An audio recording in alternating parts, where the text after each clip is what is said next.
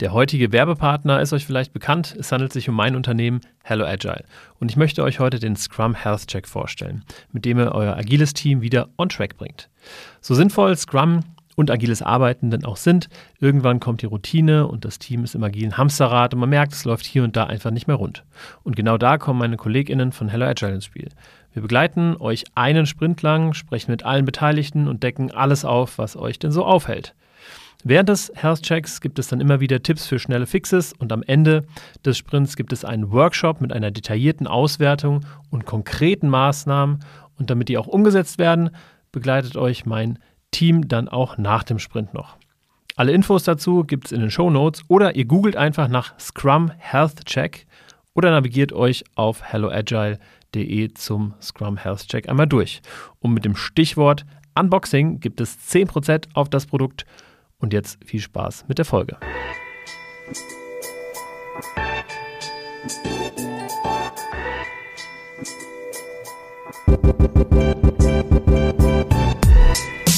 Hallo und herzlich willkommen zu Unboxing New Work, deinem Podcast für besseres Arbeiten. Mein Name ist David Hilmer und ich will herausfinden, wie zeitgemäßes Arbeiten Menschen glücklich und Unternehmen erfolgreich macht. Heute zusammen mit Axel Teubert. Axel ist schon viel rumgekommen und war dabei immer sehr nah an der Internetkultur. Dabei sind Stationen bei AOL oder bei der Süddeutschen Zeitung ähm, gewesen und dann ging es zu Google für einige Stationen bis zum Head of Sales für die Google Marketing Plattform und rüber dann zu YouTube in der Position Head of Gaming, was ich mir ziemlich cool vorstelle. Ähm, seit 2021 ist er wieder bei Google als Head of Startups in, äh, für Deutschland und als ob das noch nicht genug wäre, hilft er als Business Angel Startups beim Wachsen und hat das auch auf Papier gebracht. Er ist nämlich auch Kinderbuchautor rund um das Thema Entrepreneurship für Kinder und Jugendliche und ist damit sogar Spiegel-Bestseller. Und heute sprechen wir über die Arbeit bei Google, die Arbeit mit und in Startups und ich werde sehr, sehr viel mitnehmen, da bin ich mir ganz sicher. Ich hoffe, ihr auch. Und damit herzlich willkommen, lieber Axel. Ja, danke, David. Freue mich hier zu sein. Danke für die Einleitung. Du hast eigentlich schon alles gesagt. Ich weiß gar nicht, worüber wir jetzt noch reden sollen. ja, da gibt es ja zwischen den Zeilen wahrscheinlich noch relativ viel. Also die erste Frage, ähm, die ich mir natürlich stelle, Head of Startups, Google, äh, Cloud, ähm, Natives Deutschland, so nochmal, Head of Startups, Google Natives Deutschland bei Google, so ist der ganze Titel. Ähm, das klingt nach einem ziemlich coolen Job. Wie bist du eigentlich an diese Stelle gekommen? Erzähl mal ein bisschen was über deinen Werdegang. Ja, das mache ich sehr gern. Ähm, diese konkrete Stelle, die habe ich tatsächlich durch einen Spaziergang im Park bekommen. Klassiker. Und zwar war das während Corona und äh, einer meiner Nachbarn war gleichzeitig auch Kollege. Und man hat dann ja immer so Corona-Buddies gehabt, mit denen man mal was unternommen hat, draußen an der frischen Luft. Und er erzählte mir, dass er eine Stelle ausschreiben wird als Head of Startups und Cloud Natives. Und dann dachte ich so, das klingt aber interessant. Ähm, was suchst du denn da genau? Mm, und er sagte im Prinzip vier Dinge. Ich brauche jemanden mit äh, Managementerfahrung bei Google, also check. Äh, jemand, der Enterprise B2B Sales kann, check. Gerade bei der Google Marketing Plattform, die du angesprochen hast, war es immer ein Enterprise B2B Sale. Mhm. Und jemand mit äh, Startup-Erfahrung wäre schön. Sagte ich so, ja, check, äh, selber mal gegründet, Business Angel passt. Und die vierte Box, ja, die habe ich nicht gecheckt. Das war nämlich Cloud-Know-how. Und das habe ich mir dann draufgepackt. Ähm, und ganz konkret lief es dann so wie immer, interne Ausschreibung, Bewerbung, vier Interviews und ja, irgendwie habe ich alle Interviewer überzeugt und die Stelle dann auch bekommen. Stark. Und äh, was steckt hinter Cloud Natives? Also wir definieren das, da gibt es keine äh, Definition äh, bei Wikipedia oder im Duden, aber wir definieren das als Unternehmen, was nach 2000 gegründet wurde und in der Regel, äh, wenn es ein digitales Geschäftsmodell hat, äh, dieses auch in der Cloud hostet. Ah, okay. Und ähm, das muss aber nicht unbedingt ein Startup sein, weil ein Startup ist ja meistens ein sehr neues ähm, Unternehmen, mit einem disruptiven Geschäftsmodell, mhm. mit einer bestimmten Art von Funding mhm. und einem ganz klaren Growth Path und auch einem potenziellen Exit. Aber nicht jedes Cloud Native oder Digital Native Unternehmen ist auch ein Startup. Okay, das heißt, Cloud Native ist sozusagen eine Bezeichnung für ein Unternehmen. Ähm, Richtig, ja. Okay, okay. Cool. Und ähm, vielleicht noch ein bisschen weiter zurück in deinem Werdegang. Ne? Also du warst ja davor ähm, bei, bei YouTube, ähm, davor bei Google. Das heißt, du bist da schon relativ lange davor bei AOL. Also wie war das dann so, ein, so eine logische ähm, Folge der Stellen, die du immer ausgeführt hast, dass du dann immer weiter marschiert bist? Oder äh, wie, wie ja, hat man so einen Werdegang? Hm. Also wenn man draufschaut und äh, äh, also im Nachgang draufschaut, würde ich sagen, ja, das hat irgendwie alles Sinn gemacht, aber das war nicht geplant. Ähm, und ich habe wirklich auch mal drüber nachgedacht, jetzt in der Vorbereitung auf dieses Gespräch, wie bin ich denn eigentlich hier gelandet? Ähm, und mir sind drei Sachen eingefallen, die eigentlich ausschlaggebend dafür waren, dass ich jetzt bei Google Cloud bin hm. als Head of Startups. Und das ist einmal Australien, Gaming und Rappen. Ähm, ich habe den ganz normalen Werdegang, Abitur, Ausbildung, Studium gemacht aber ohne diese äh, wirklich einschneidenden Phasen in meinem Leben, glaube ich, wäre ich heute nicht, äh, wo ich bin. Und ich kann es auch kurz ja, erklären. Unbedingt. So Die Begriffe sind nicht selbsterklärend und sind sehr weit auseinander. ja, total. Also ich hatte das große Glück, äh, dass ich ein Jahr Schüleraustausch in Australien machen durfte und habe da einfach sehr gut Englisch gelernt. Und das äh, hat viele Sachen ermöglicht, unter anderem das Studium am ESB in Reutlingen, was ein duales Studium ist, mit zwei Jahren äh, Reutlingen und zwei Jahren Boston. Mhm. Und da hat es, glaube ich, nicht geschadet, dass ich im Interview äh, auf Englisch auch ein paar Sätze gerade aussprechen konnte. Ähm, Gaming, ja, ich habe früher viel gezockt. Äh, C64 war mein erster Computer, danach Amiga. Äh, habe da auch zwei Sachen gemacht, wo ich sage im Nachhinein äh, vielleicht nicht ganz okay, aber innovativ.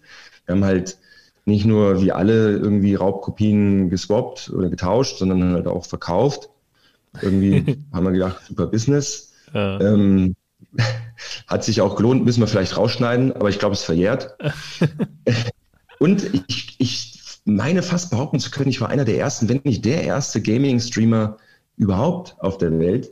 Wir hatten nämlich folgendes Krass. Problem. Wir hatten die Spiele, die wir verkaufen wollten, immer sehr früh über ein Messageboard in den USA. Und die kannte hier in Deutschland noch keiner. Ähm, und dann war das auf dem Schulhof echt ein Problem, weil die waren auch noch nicht mal besprochen in der Amiga Joker oder sonst wo. Mhm. Wir gemacht, wir haben die Spiele gezockt und abgefilmt und VHS-Kassetten davon gemacht und die halt verteilt. Wow, okay. Also klassisches Ingame-Streaming und die Leute haben dann gesagt, ja, gefällt mir, nehme ich. Ähm, Stark, und okay. Ich glaube, ohne diese, diese Gaming-Experience hätte ich den Job bei YouTube als Head of Gaming nicht bekommen. Also die ganzen Sachen, die ich eben erzählt habe, habe ich so ein bisschen ausgespart, aber ich hatte einfach Kredibilität. Mhm. Ich kannte mich aus, ich kenne mich auch immer noch aus, ich spiele heute noch.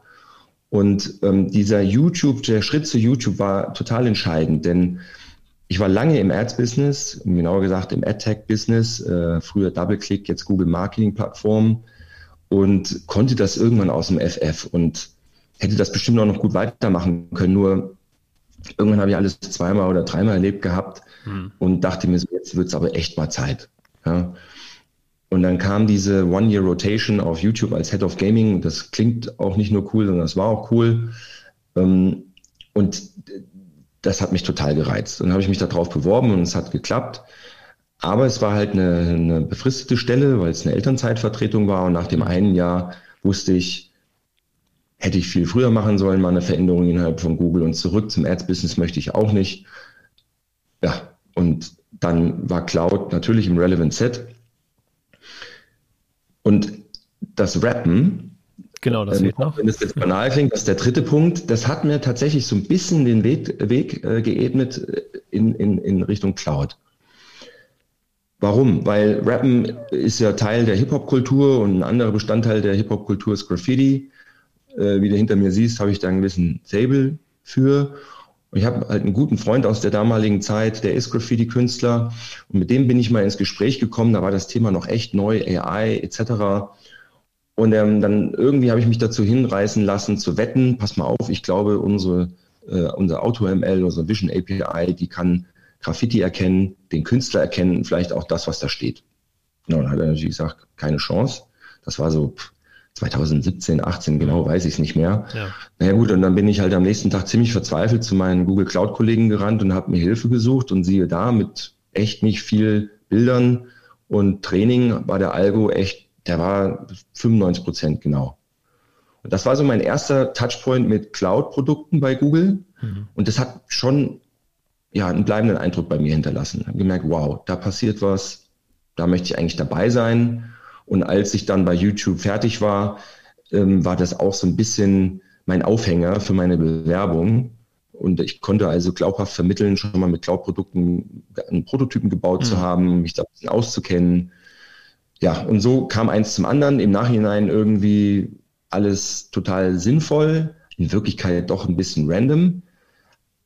Was, glaube ich, mein Learning aus der Geschichte ist, jeder sollte möglichst breit in, interessiert sein, Dinge ausprobieren und auch gerne mal einen Abstecher nach links und nach rechts machen, weil zum Schluss führt es dann doch irgendwie ans Ziel.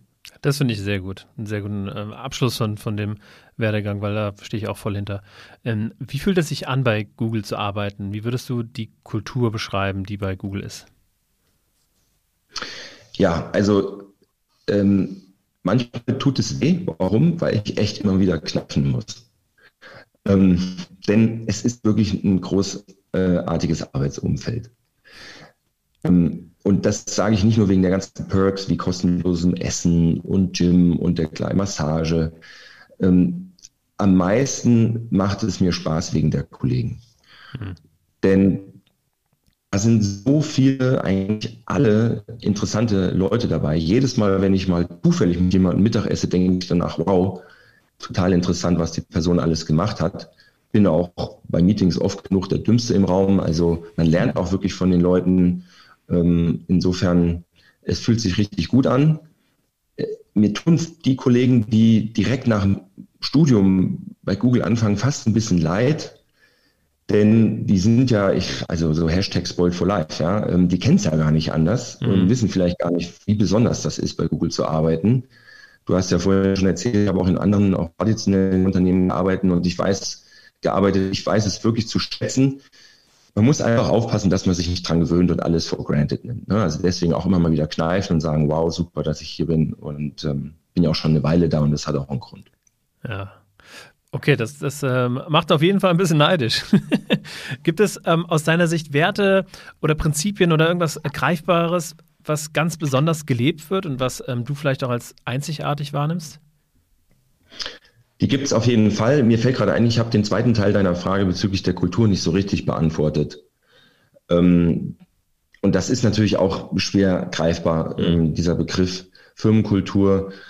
Ich würde aber vielleicht noch ganz kurz sagen, es ist eine sehr ähm, inclusive, inklusive Firmenkultur, eine mhm. sehr diverse ähm, Firmenkultur und Belegschaft. Ich glaube, also in, allein in München haben wir ein paar Dutzend verschiedene Nationalitäten, die hier arbeiten.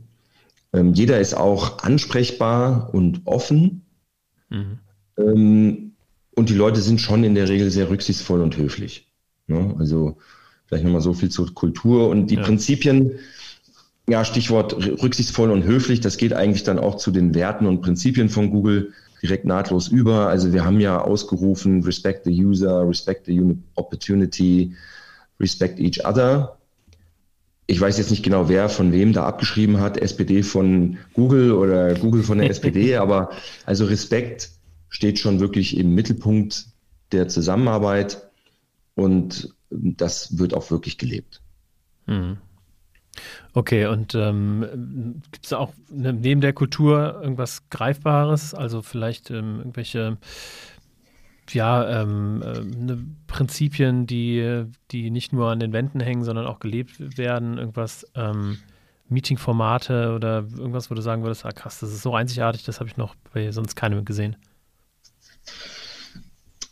Ja, also ich würde mal sagen, früher war das wahrscheinlich doch vergleichsweise einzigartig. Heute hat ja jeder irgendwie OKRs und KPIs. Also diese offiziellen Prozesse, die wir schon sehr früh hatten, tragen aus meiner Sicht absolut zum Erfolg des Unternehmens bei. Die sehr ambitionierten Zielsetzungen in, mit diesen OKRs. Hm. Ähm, also wenn da, wenn du 70 Prozent erreichst, dann wird es gefeiert, ja, weil das ist gut. Wenn du 100 Prozent erreichst, dann waren deine Ziele einfach nicht ambitioniert genug. Also diese, diese, diese Kultur des, der ambitionierten Ziele, die trägt auf jeden Fall zum Erfolg von Google bei. Es gibt dann aber auch noch mal so inoffizielle Dinge, ähm, die, die, die, die passieren so auf informellen Weg und äh, in informellen Situationen. Die Office-Kultur von Google trägt auf jeden Fall auch zur Innovation bei. Diese zufälligen Begegnungen in der Kaffeeküche, Kaffeeküche beim Mittagessen, die, die sorgen für ja, sehr crossfunktionale Gespräche und, und daraus entstehen dann Ideen, also Urban Myth has it, ja, dass, dass Gmail bei so einem Kaffeeplausch entstanden ist.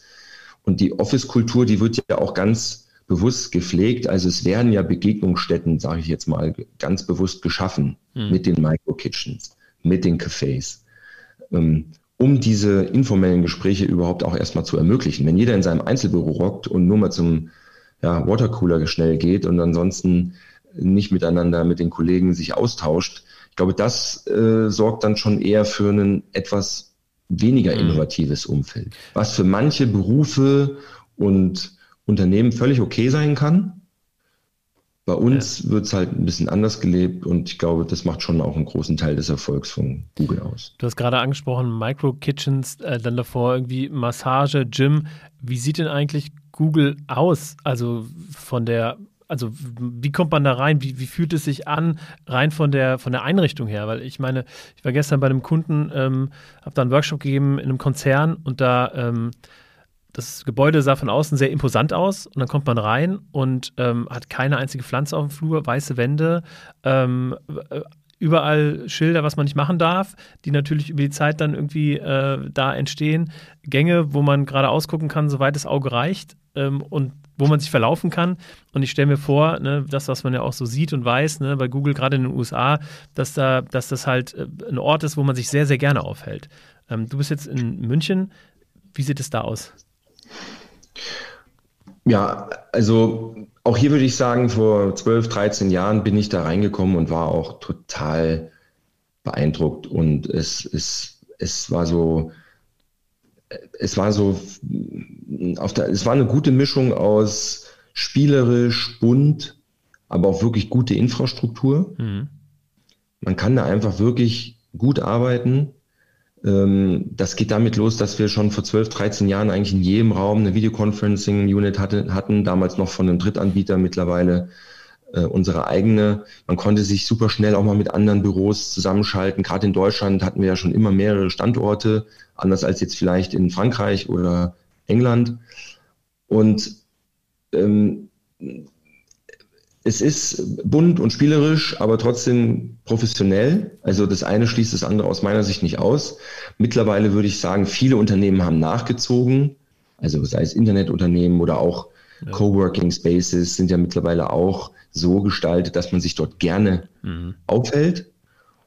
Und das finde ich äh, für den Mitarbeiter super und fürs Unternehmen ja auch, weil letztendlich profitiert das Unternehmen ja auch, wenn die Leute sich gerne dort aufhalten Absolut. und Zeit verbringen und dort auch dann produktiv sind. Ja, und sind dann im Zweifel trotz der Homeoffice-Kultur, die wir ja in ganz vielen Unternehmen sehen, ne, durch Corona bedingt, ähm, sind dann trotzdem lieber im, im Office als im Homeoffice, was dann dem Arbeitgeber gegebenenfalls ja auch ein bisschen besser gefällt.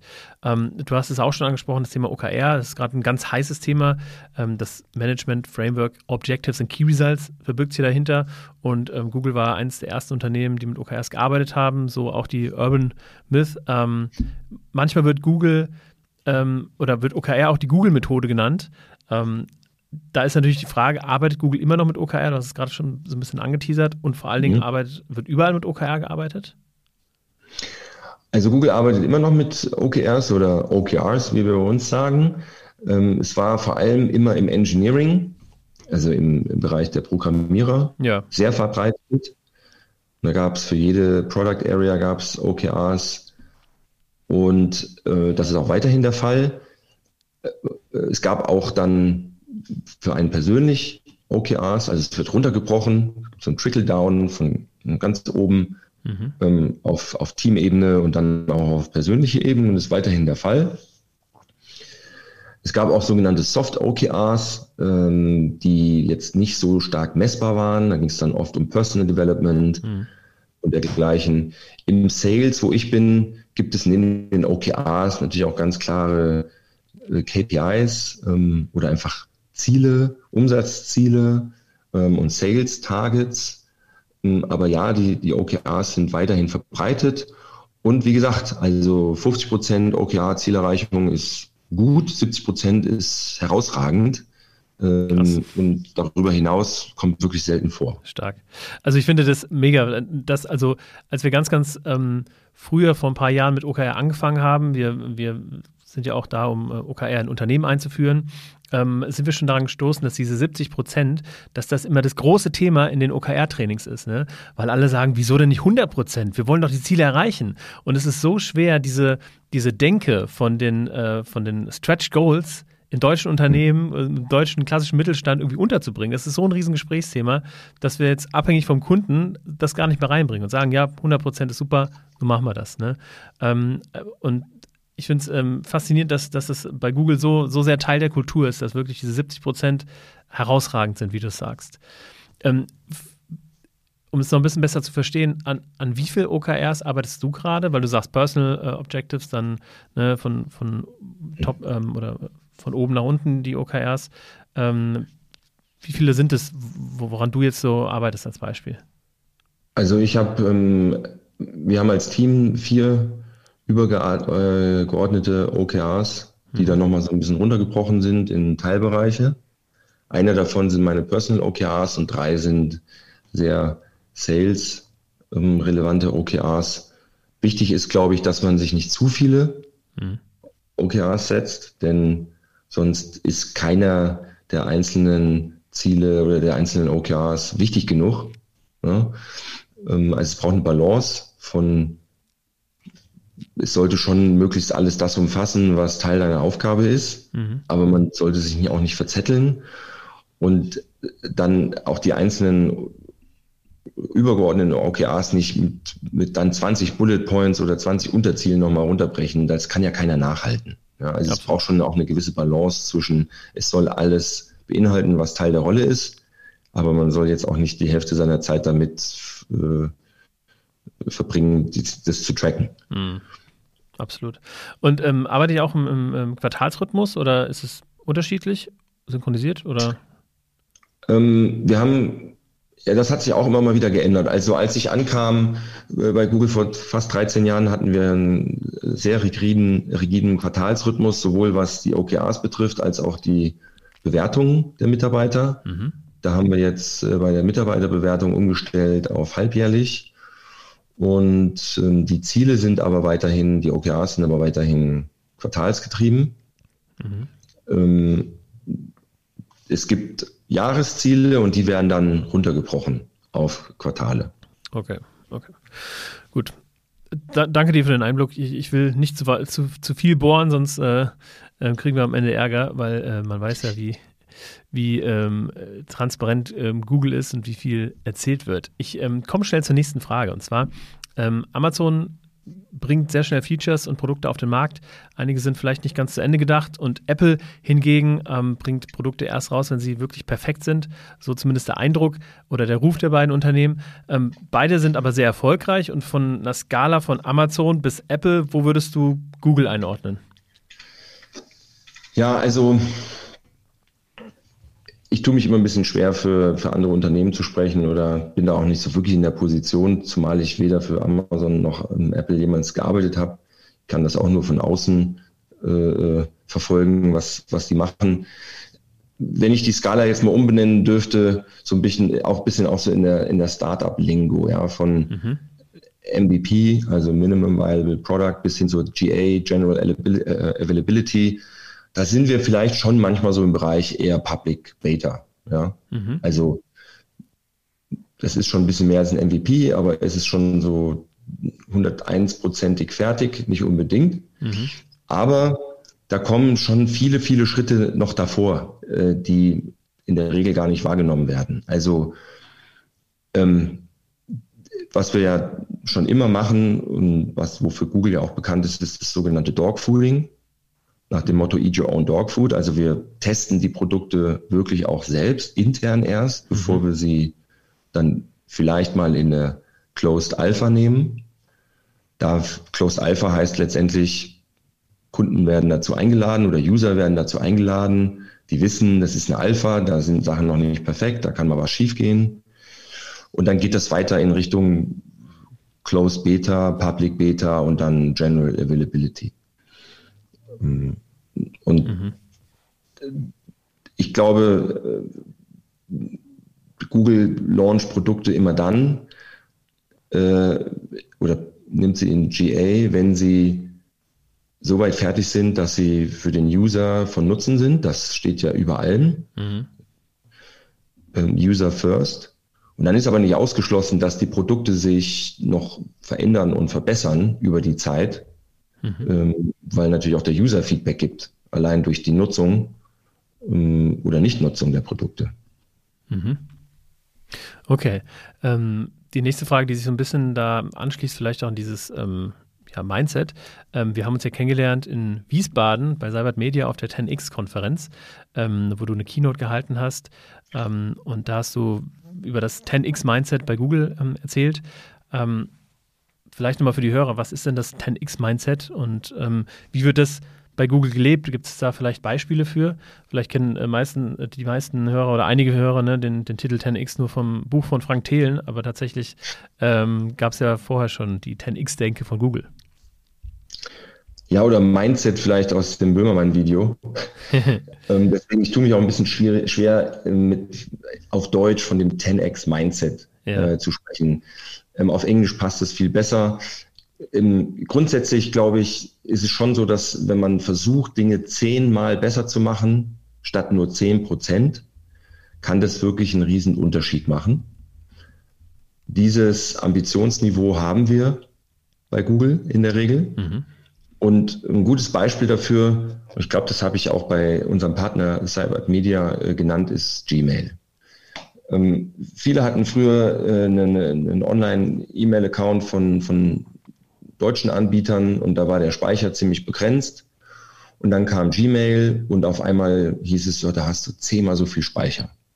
Und das war schon wirklich eine, eine drastische Veränderung. Also nicht nur, weil jetzt keine E-Mails mehr gebounced sind, weil die Post Postfächer von Freunden und Bekannten voll waren, sondern weil die Leute angefangen haben, Gmail ganz anders zu nutzen. Also auch ich habe mir selbst meine Diplomarbeit damals geschickt Mhm. Weil ich wusste, okay, wenn ich mir die äh, jeden Abend nach dem Schreiben schicke, dann ist die da safe, äh, falls Laptop geklaut oder Festplatte kaputt. Ja. Und daraus ist dann wiederum wieder Urban Myth, aber ich glaube, es stimmt, Drive entstanden. Mhm. Und Online-Speicher für Konsumenten. So, das zeigt also, wenn man ein Produkt radikal verbessert, können sich auch ganz andere Use Cases ergeben. Mhm. Und das ist grundsätzlich das Ambitionsniveau von Google. Und dann gibt es natürlich nochmal spezielle Bereiche, Google X, die Moonshot Factory, wo ja ganz bewusst nach sogenannten Moonshots gesucht wird, die ein, großes Problem lösen mit Hilfe von Technologie und idealerweise macht man die Sachen auch dabei zehnmal besser. Eine Sache, die vielen bekannt ist, ist Project Loon. Das ist ja auch in der Presse gewesen, wir haben ja auch selbst drüber gesprochen. Da haben wir ja versucht, mit, ähm, mit Ballons in entlegene Gegenden Internet äh, zu bringen, also aus der Stratosphäre runtergebeamt mit Lasern ähm, und anderen Signalformen. Das hat auch eine Zeit lang äh, wirklich, also es hat auch Form angenommen und das, äh, wir haben das gelauncht, äh, also pun intended, ja, gelauncht, die Ballons. Wir haben aber gemerkt, dass es doch dann vergleichsweise schwierig ist, die zu steuern. Mhm. Ähm, denn äh, man muss halt immer die richtige Höhe finden und die richtige Windrichtung, damit der Ballon einigermaßen dort bleibt, wo man ihn braucht. Denn ähm, man will ja über bestimmte, vielleicht nicht so dicht besiedelte Gebiete drüber fliegen und da auch bleiben. Mhm. Ja. Das ist schwieriger, als man denkt. Ich glaube, Chinesen können da ein Lied von singen. Und ähm, dann haben wir gesagt, okay, das klappt doch nicht, wir stellen das wieder ein. Und das ist, glaube ich, auch ganz wichtig, dass man dann irgendwann sagt, nee, wir haben uns getäuscht, wir sind gescheitert, aber das ist völlig okay. Ähm, Failure ist okay, aber idealerweise fail fast. Ja? Mhm. Also probier Sachen aus und wenn sie nicht klappen, stampfst du halt wieder ein, cut your darlings ähm, und oder kill your darlings. Es bleiben aber manchmal dann Sachen übrig. Also soweit ich weiß, ist aus Project Loon die Technologie, um das Internet per Laser zu übertragen, äh, von der Stratosphäre auf den Boden übrig geblieben und wird jetzt eingesetzt, um das von einem hohen Mast zum nächsten zu beamen, um so entlegene Gebiete zu erreichen, ohne dass man erstmal eine Strippe ziehen muss. Hm. Ich würde ganz gerne noch mal ganz kurz bei der äh, Moonshot Factory äh, bleiben. Ich habe da, glaube ich, das erste Mal ähm, bei der Business Punk vor vielen Jahren einen Artikel drüber gelesen und war ähm, echt erstaunt auch über die, also das war für mich so, so ein mindblowing Moment, weil ähm, die Moonshot Factory ist ja praktisch dafür da, höchst riskante Business Cases zu starten und dann, wie du sagst, ne, ähm, schnell Fehler zu machen. Ne? Also im Grunde ist ja das, das Ziel, auch ne, wenn ich es jetzt in meinen Worten beschreiben würde, möglichst schnell das Scheitern zu beweisen, um dann zum, zum nächsten äh, zu gehen. Ähm, und wenn es eben nicht scheitert, ja, dann ist es vielleicht das nächste große Ding. Und ähm, dieses Mindset, dass ähm, Scheitern nichts Schlechtes, sondern was Gutes ist, das finde ich, ähm, ja, ist sehr zeitgemäß, gehört auch zum Thema New Work, Fehlerkultur. Ähm, und die Frage wäre jetzt, meinst du, kann solche, so, so, eine Einstellung auch in klassischen deutschen Unternehmen, so einem klassischen Mittelstand, sowas geben? Kann das gelebt werden hier in deutschen Unternehmen? Also bevor ich die Frage beantworte, würde ich gerne an einer Stelle widersprechen. Mhm. Oder auch ein bisschen diskutieren. Mhm. ähm, also es geht nicht um riskante Businessmodelle. Mhm. Ähm, also das ist mir wichtig, denn ähm, natürlich kann man Scheitern mit einkalkulieren, aber riskante Businessmodelle, das klingt, das, das, das ist nicht das, worum es geht. Also das sind äh, Technologien, die vielleicht ein Business, aber auch einfach ein Problem lösen und umwälzen. Mhm. Und da sind ja auch ein paar Sachen draus entstanden, wie zum Beispiel, also da graduaten ja dann Unternehmen wie beispielsweise Waymo, das war ja auch erst äh, aus der Moonshot Factory, das Self-Driving Car, ein Projekt. Und also scheitern ist okay, aber man muss gerade, wenn es um Menschen geht und um Informationen, auch sehr vorsichtig sein. Und manche fragen sich ja vielleicht, warum war Google jetzt vergleichsweise spät bei dem Thema Gen AI? Manche würden vielleicht sogar sagen langsam, aber ich würde sagen, wir waren einfach verantwortlich verantwortungsvoll mhm. und vorsichtig. Das gleiche gilt auch für, für Self-Driving Cars, weil wir wollen ja das Problem der Verkehrstoten lösen. Und auf dem Weg dahin gibt es eine Zero äh, Mistake Tolerance. Ja. Ne? Ähm, da gehen andere anders dran, da möchte ich jetzt gar nichts zu sagen, aber es hat schon einen Grund, warum wir seit fast zehn Jahren an dem Thema forschen. Mhm. Und da draußen noch nicht jeder mit einem Self-Driving Car rumfährt, weil es ist ein wirklich schwer lösbares Problem. Mhm. Also Risk of Failure, ja, aber keine riskanten Geschäftsmodelle. Okay. Ähm, und übertragen auf den, auf vielleicht, du hast, glaube ich, traditionelle Unternehmen, deutschen Mittelstand etc. Ja. Ähm, angesprochen. Also ich würde erstmal sagen, ähm, der deutsche Mittelstand ist besser als sein Ruf. Ähm, und ist auch in der Vergangenheit immer und auch heute eine Triebfeder der deutschen Wirtschaft und des, auch der Innovation. Mhm. Ja? Ähm, und natürlich kann es sein, dass hier und da mal bei dem ähm, bei der Digitalisierung Nachholbedarf besteht. Ja?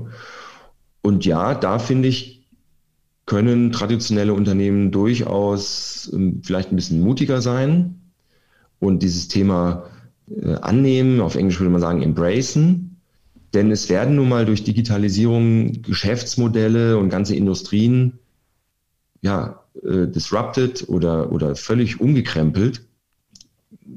Ich sage jetzt mal Elektroantrieb, das ist jetzt gar nicht mal, doch, das ist auch viel Digitalisierung, weil du brauchst auf einmal, auf einmal eine ganz andere Software im Auto und ähm, ganz andere Komponenten und, und großer Teil des deutschen Mittelstandes ist ja die Zulieferindustrie und die muss natürlich jetzt schon schauen, wo sie bleibt, weil Vergaser oder Kupplungen und dergleichen wird es in 20 Jahren vielleicht nicht mehr brauchen. Ja? Mhm. Also insofern, aus meiner Sicht hat der deutsche Mittelstand äh, ein schlechteres Image, als er verdient.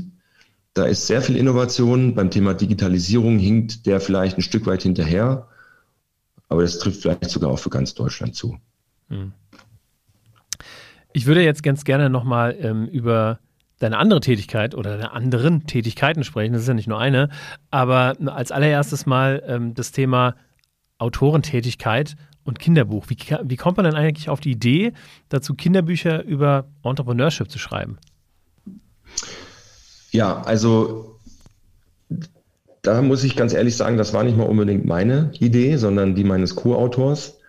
Ähm, der sagte damals, man müsste eigentlich mal das Thema Gründen und Unternehmertum Kindern als Option zumindest mal aufzeigen. Hm. Ne, weil viele Kinder oder nicht alle Kinder wachsen in einem unternehmernahen Umfeld auf. Also die Eltern sind vielleicht äh, ganz normale Angestellte, so wie ich, oder Beamte, Lehrer. Hm. Und dann ist das am Abendbrotstisch nicht unbedingt Thema. Bei mir war es das. Mein Vater äh, war Unternehmer. Wir hatten einen Familienbetrieb und da war das natürlich am Abendbrotstisch oft mal Thema. Insofern wusste ich immer, das gibt es als Option. Ich habe auch mal gegründet und ähm, genau dieser Freund, mit dem ich damals gegründet hat, der hat mich dann eben auch ähm, darauf gebracht, dieses Thema mal als Kinderbuch hm. zu schreiben. Ähm, und das war recht erfolgreich. Wir sind damit Spiegel Bestseller äh, geworden. Und dementsprechend hat man schon gemerkt, da ist ein bestimmtes Interesse und ein bestimmter Bedarf. Ja. Mir, mir liegt das Thema wirklich am Herzen, weil meine Kunden sind ja Startups. Äh, in der Regel sind das schon Scale-Ups. Hm. Das heißt, ich bin darauf angewiesen, dass oben in den Trichter neue Startups reinkommen. Hm. Deswegen engagiere ich mich da auch stark. Das fängt an bei meinen Kinderbüchern. Das fängt, das, das geht weiter über mein Engagement bei Jugend gründet, wo ich neulich mit Daniel Jung, meinem Co-Autor, in der Jury war, im Finale in Stuttgart. Mhm. Ich bin auch bei Startup Teens immer mal wieder dabei ähm, und bin beim Unternehmertum im im Angels Den und im Angels Netzwerk, weil da äh, auch tolle, spannende Startups in, äh, entstehen. Und ich versuche einfach dem Ökosystem so ein Stück weit zu helfen und ja, für Nachschub zu sorgen. Ähm, weil aus dem ganz pragmatischen Grund, ich bin darauf angewiesen, dass neue Startups entstehen, denen ich dann Google Cloud verkaufen kann, weil die damit besonders gut wachsen können. Ja. Und weil mein also mein Vater war eben auch Unternehmer, es war ein Familienunternehmer, es wurde ja auch irgendwann mal gegründet, vor 130 mhm. Jahren. Ne? Und wenn das damals nicht gegründet worden wäre, dann wäre mein Vater auch nicht Unternehmer geworden und wir hätten nicht ein gutes Auskommen gehabt, dadurch, dass wir ähm, dieses Unternehmen hatten. Hm. Worum geht es denn eigentlich in dem ersten Buch, das da erschienen ist? Ja, also es geht äh, natürlich um ein Startup, ähm, aber erstmal geht es um eine Idee. Also Kinder haben eine Idee und arbeiten im Team zusammen, um diese umzusetzen und finden auch den Mut dazu. Also es geht ganz stark darin, dem, äh, darum, Kinder zu bestärken, hm. ihre Ideen auch umzusetzen. Mein Wahlspruch ist, ähm, es ist nie zu früh für eine gute Idee. Hm. Und es gibt ja auch ganz tolle Beispiele von sehr jungen Gründern, die wirklich ähm, tolle Unternehmen aufgebaut haben. Und die Kinder, der eine ist Gamer äh, und YouTuber, äh, Surprise, und der, der kommt auf die Idee, eine sehr individuelle, eine customized Computermaus für Kinderhände zu schaffen. Ja. Ähm, und das funktioniert erstmal ganz gut, aber die Zielgruppe ist natürlich sehr begrenzt. Nicht jeder ist irgendwie Gamer, Streamer und braucht eine super customized Maus, auch wenn er kleine Kinderhände hat.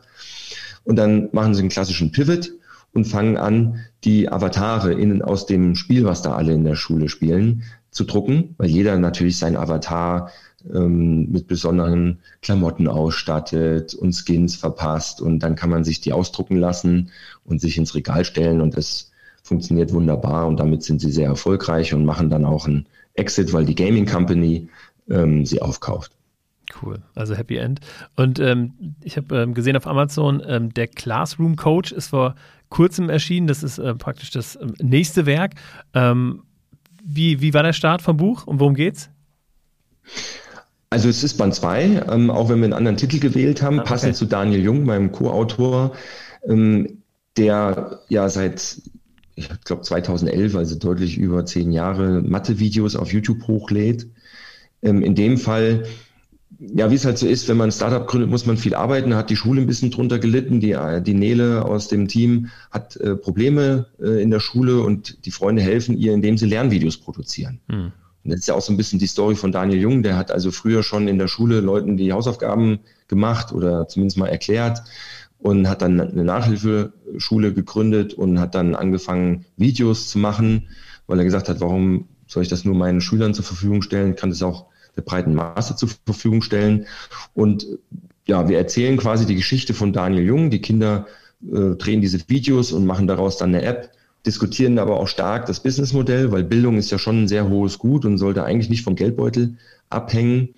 Äh, und, und darum geht's. Und was der besondere Clou ist aus meiner Sicht, ist, dass sie dann mit dieser App bei Jugend gründet teilnehmen in der mhm. Geschichte.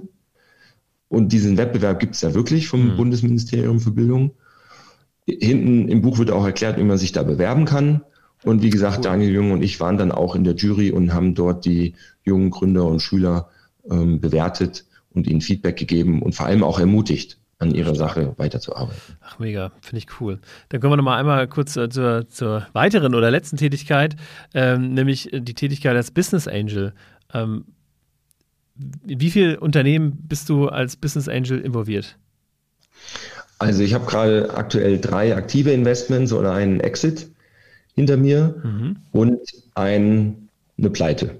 Ja, also äh, drei sind noch am Leben, einer, äh, da bin ich mit einem guten Faktor raus und das andere, das ging halt in die Hose und das ist, glaube ich, noch ein ganz guter Schnitt ja. und das gehört halt dazu.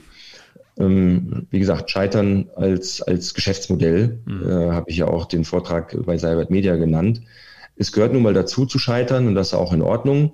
Und dann ist es aber wichtig, äh, nicht aufzugeben, wieder aufzustehen, weiterzumachen. Das sage ich auch den Leuten, äh, in die ich investiere. Ich investiere in der Regel gemeinsam mit alten Freunden und Bekannten aus meiner AOL-Zeit noch. Mhm. Wir, wir, nennen uns so ganz lose Angels Online. Mhm. Und ähm, wir investieren vor allem in B2B SaaS-Lösungen, weil wir uns da alle gut auskennen. Am liebsten im Bereich AdTech mit A geschrieben, ähm, Martech oder AI. Mhm. Und dann bin ich noch Mentor für ein Startup ganz offiziell und da auch im Beirat. Und dann äh, habe ich noch ein paar Mentorships von der KI-Garage in Stuttgart. Da betreue ich ein junges Startup, die ähm, was sehr Spannendes machen im Bereich Energieberatung und auch AI. Und beim Unternehmertum, beim, äh, bei den Expreneurs bin ich auch im Angel-Netzwerk und coache da auch ein paar Startups, gehe da auch regelmäßig in das sogenannte Angels Den. Also da pitchen die quasi vor den Angels aus dem Netzwerk und kriegen Feedback. Mhm. Natürlich immer sehr wohlgemeintes Feedback, aber schon auch hartes Feedback, ja. weil das, wir sind ja die Proberunde. Ja, wir sind ja nicht die Investoren, wir sind die Proberunde und mhm. ähm, da sind wir dann schon sehr ehrlich und offen und das macht mir große Freude. Und wenn dann ja nochmal ja, 3,50 Euro bei rumkommen, weil das Startup erfolgreich ist, dann habe ich auch nichts dagegen. Ja, stark. Ähm, können die Leute sich einfach an dich wenden, wenn sie irgendwie ähm, was haben oder eher an die Organisation? Ja, also mich erreichen natürlich sowieso viele Anfragen auf ja. LinkedIn. Ähm, wenn du einmal Business Angel in dein Profil reinschreibst, dann bleibt es gar nicht aus. Ich gucke mir das schon ähm, alles an, aber ich sortiere da sehr radikal aus. Wenn das nicht in Deutschland ist, äh, wenn das nicht SaaS ist, mhm. dann, dann sind das für mich schon mal solche Red Flags. Das sage ich dann auch. Ich habe keine Ahnung von Speed Commerce, Quick Commerce, von Health Tech oder dergleichen. Ja. Und ich will als Business Angel schon Smart Money sein und nicht einfach nur Investor. Okay, okay. Also wenn ihr irgendwas äh, in der Richtung habt, liebe Hörerinnen und Hörer, äh, dann schreibt doch dem Axel Teubert einfach mal auf LinkedIn. Aber mir, es drängt sich auf jeden Fall noch eine wichtige Frage auf, nämlich mhm. wie viele Stunden hat deine Arbeitswoche im Durchschnitt bei all den Sachen?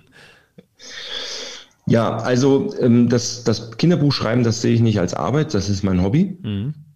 Da kannst du mal von ausgehen, pro Seite brauche ich da eine Stunde. Also so ein 170 Seiten Buch wie Classroom Coach, das sind dann schon 170 Stunden. Das mache ich morgens vor der Arbeit, da bin ich noch frisch.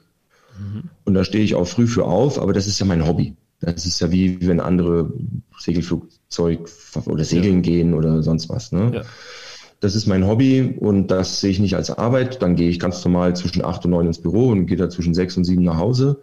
Da mache ich dann meinen Core-Job und ähm, die Angel-Sachen, die sind jetzt gar nicht so aufwendig. Natürlich muss man dann mal einen Businessplan angucken, dann ist hier und da mal eine Beiratssitzung, aber das hält sich wirklich in Grenzen und das läuft dann ähm, durchaus mal ja äh, am Wochenende oder später abends.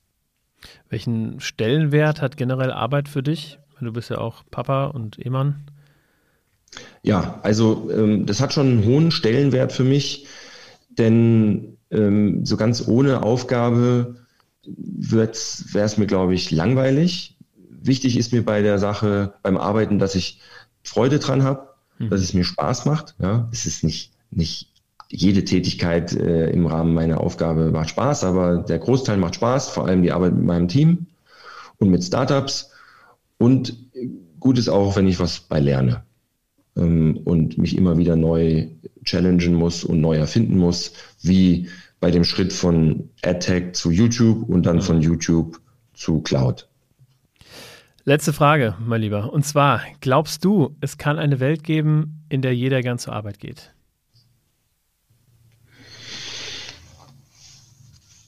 Boah, das ist aber schon fast eine philosophische Frage. Ähm, ja. Also es wäre natürlich schön. Ja. Ähm, es gibt auch mal Tage, da gehe ich nicht so gern zur Arbeit. Da hätte ich dann auch äh, Lust, was anderes zu machen. Ähm, ich würde es mir wünschen. Ist es realistisch? Das weiß ich nicht. Äh, um es mit ja, einem deutschen Philosophen aus der Rap-Branche zu, zu sagen, ja, Arbeit nervt, halt auch manchmal. Sehr schön, mega cool. Dann vielen, vielen Dank ähm, für die vielen Antworten auf die vielen Fragen. Ähm, hat mir richtig Spaß gemacht mit dir. Ähm, ich hoffe, liebe Hörerinnen und liebe Hörer, ihr hattet auch viel Spaß bei der Folge und seid auch in zwei Wochen wieder dabei bei der nächsten Folge von Unboxing New Work. Ähm, folgt uns gerne überall dort, wo man uns folgen kann, nämlich zum Beispiel auf Spotify oder Apple Podcasts oder, oder, oder. Und dann würde ich sagen, bis in zwei Wochen. Ciao, ciao. Vielen Dank, Axel. Danke dir. Ciao. So,